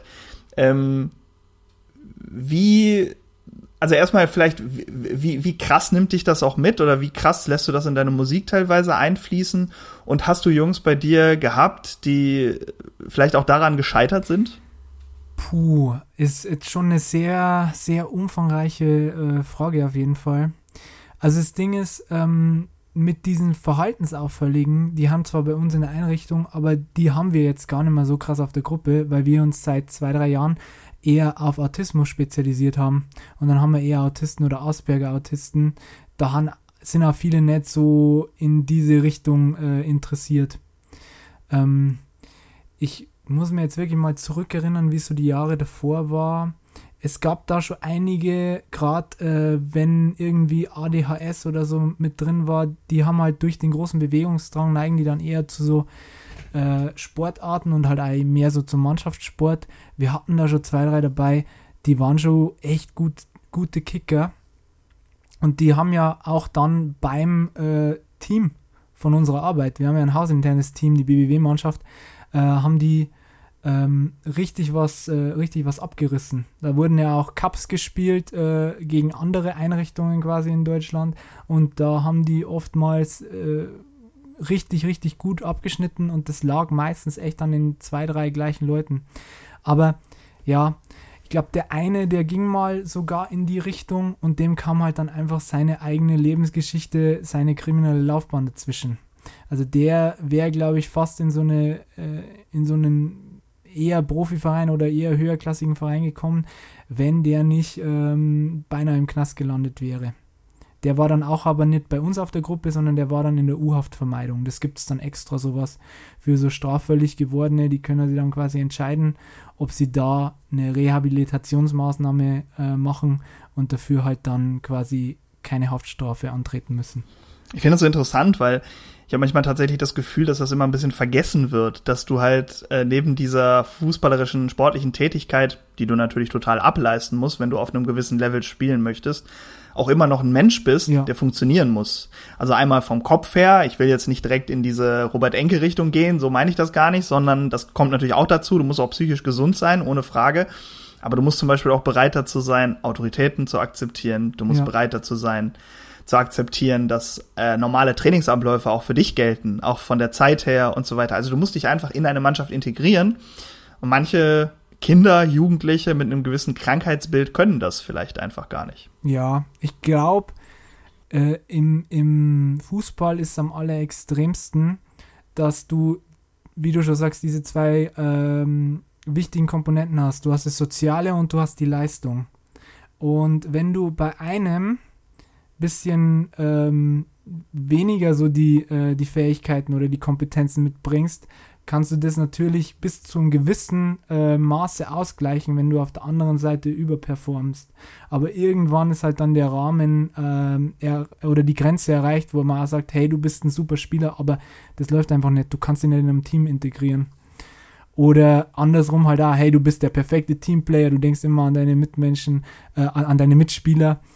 Jetzt bin ich so in meiner Arbeit drin, dass ich schon wieder mehr in Mitmenschen und Richtung denke. Die Mitspieler sind ja auch Mitmenschen. ja, ja, ja, klar. Aber das ist jetzt nicht so der Termini, den du, den du in so einem Teamsport benutzt eigentlich. Aber die Technik fehlt einfach. Also ich glaube, das sind immer so zwei mhm. Sachen, die ja schwierig sind. Jeder wie du schon sagst, jeder ist ein Mensch und ich glaube, so Leistung ist ja bei uns oftmals ähm, von unserer eigenen Stimmungslage kann das ja auch abhängen. Ich gehe jetzt auch anders äh, in die Arbeit, wenn es mir richtig super geht und ich äh, perfekt das Gefühl habe, ich habe gerade perfekt geordnetes Leben.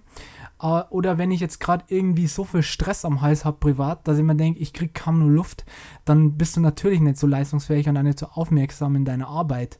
Dann kann es sein, dass dir, dass dir einfach Sachen äh, komplett äh, durch die Finger flutschen, weil du einfach gedanklich ganz woanders bist. Und ich glaube, das ist sowas, was man einfach auch nicht vergessen darf. Dass wenn jetzt irgendjemand mal einen richtigen Rotz zusammenspielt, dass man da jetzt, äh, dass es jetzt vielleicht daran liegen kann, weil da andere größere Gründe, die für uns jetzt vielleicht nicht ersichtlich sind, dahinter stehen könnten und dass es dann nicht gerade hilfreich ist, wenn dann hunderte Leute sich da versammeln und einen mega Shitstorm starten, sondern das eher dann in die Richtung geht, dass ähm, dann Leute komplett in sowas vers versumpfen, in so einem psychischen Tief. Und im schlimmsten Fall passiert sowas wie beim Robert Enke. Oder äh, und in einem, äh, in einem im, im besten Fall schafft man davor noch die Notbremse zu ziehen, wie ein André Schürle was aber trotzdem auch schlimm ist, weil dadurch hast du auch einen, äh, einen wunderbaren Fußballer mit krassem Potenzial verloren, der locker noch ein paar mhm. Jahre machen hätte können. Also ich glaube, da gibt's auch viele Beispiele von Jungs, die teilweise auch einmal falsch abgebogen sind und trotzdem den Weg zurückgeschafft haben. Ja. Es gibt ähm, ehemaligen Zweitligaspieler, ich weiß gar nicht, ob der aktuell noch aktiv ist, der Süleyman Koç, der auch selber mal mhm. äh, im Gefängnis saß und seine Zeit dann äh, auch bei seine gute Zeit auch bei Darmstadt hatte ähm, in der zweiten Bundesliga, der ähm, den Weg dann auch zurückgeschafft hat. Dann gibt's hier lokal aus Wuppertal. Äh, Daniel Keter Ruel, der auch äh, in der zweiten Liga und dritten Liga ordentlich genetzt hat, der hier, als er ähm, Jugendspieler oder erste Saison Senioren war, ähm, wegen mehreren Überfällen äh, in, ah, in, den, ja. in den Knast gekommen ist. Das ist auch eine sehr tolle Geschichte, kann ich euch auch sehr gut empfehlen. Äh, falls ihr da mal Lust habt, googelt es mal.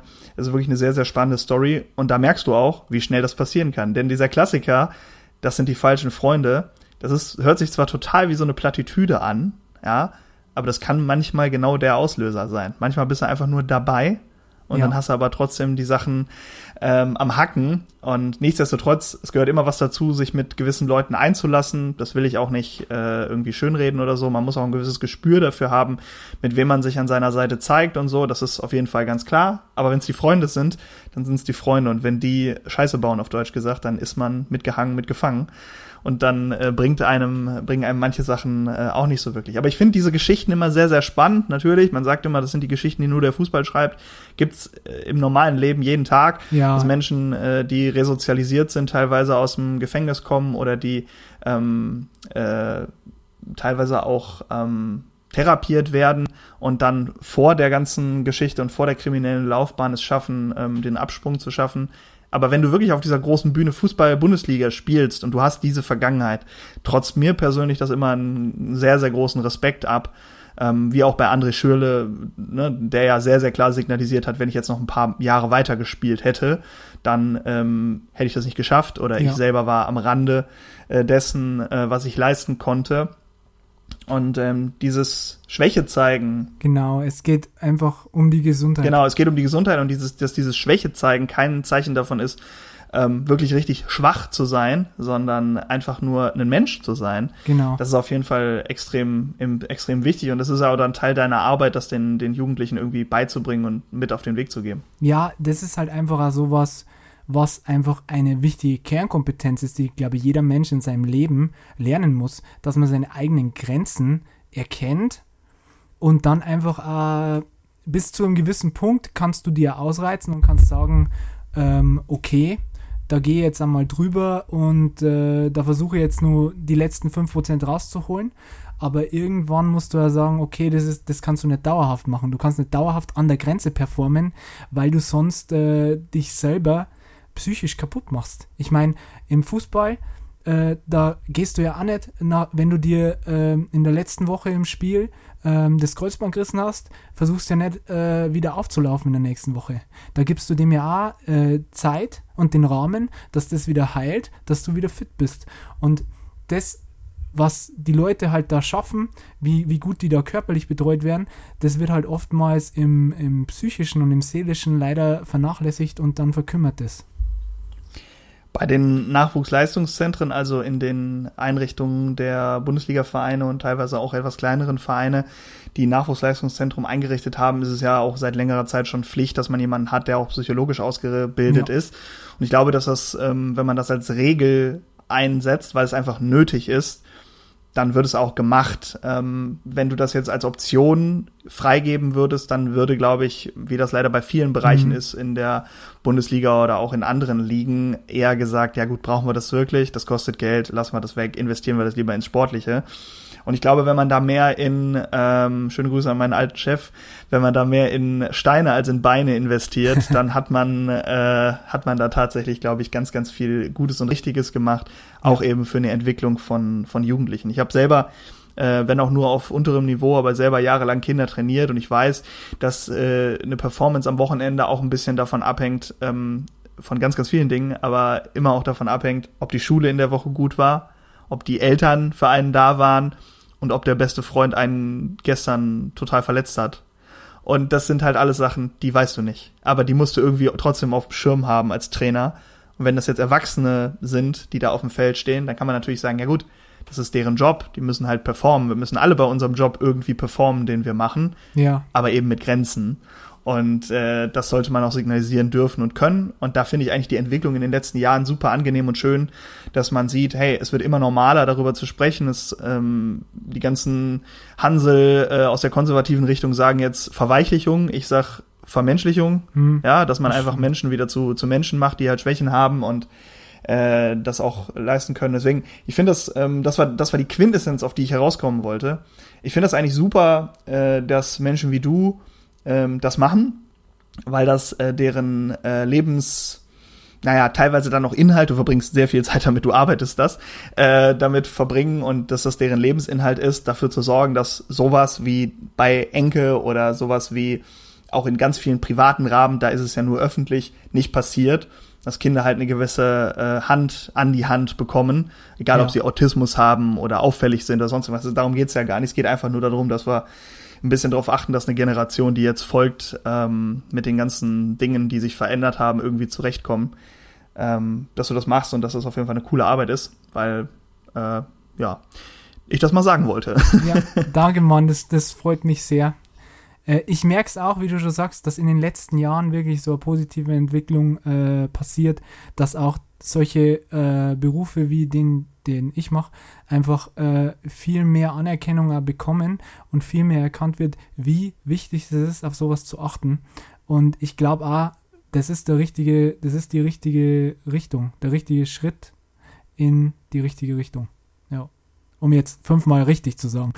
aber, aber trotzdem, trotz dieser Wortdoppelung ist es ein wunderschönes Schlusswort. Lass uns damit rausgehen, denn meine AirPods gehen aus und meine Zeit wird langsam ein bisschen dünne. Deswegen, ähm, ich bedanke mich auf jeden Fall bei dir für den ausgiebigen Talk. Ich ähm, wünsche dir weiterhin viel Erfolg mit Musik und Co. und natürlich auch äh, mit dem wichtigen Job, den du machst. Folgt äh, Felix auf allen möglichen Kanälen, die ihr kennt. Willst du noch irgendwas anderes promoten? Du, ähm, mein Album kommt jetzt dann, also es kommen alle neun Tage kommt eine Single zum Album und im September, äh, September, im November, am 12.11. droppt dann der letzte Song und dann das komplette Album. Zieht euch das Musikvideo rein ähm, und äh, folgt auf jeden Fall dem Fuppes und Rap Podcast. Hört euch jede Folge an, obwohl ich glaube, das muss ich euch nicht sagen, weil wenn ihr das hier hört, dann seid ihr wahrscheinlich schon Fans. Aber wenn ihr jetzt durch Zufall drauf gestoßen seid, äh, dann hört euch auf jeden Fall die anderen Folgen auch an und äh, gebt euch das Ding und abonniert das auch auf äh, Instagram. Ich muss auch nochmal sagen, danke.